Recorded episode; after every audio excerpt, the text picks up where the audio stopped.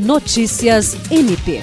O Ministério Público do Estado do Acre, representado pela coordenadora do Grupo de Atuação Especial em Contextos Migratórios, GAEMIG, Procuradora de Justiça Kátia Rejane, recebeu a visita do professor e pesquisador da Universidade Federal do Acre, Foster Brau, para discutir o risco de uma possível crise migratória de peruanos para o Estado, diante dos protestos no país que pedem a renúncia da presidente Dina Boluarte.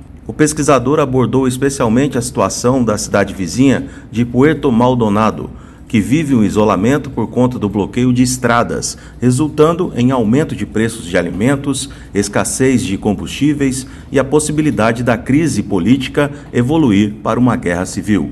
William Crespo, para a Agência de Notícias do Ministério Público do Estado do Acre.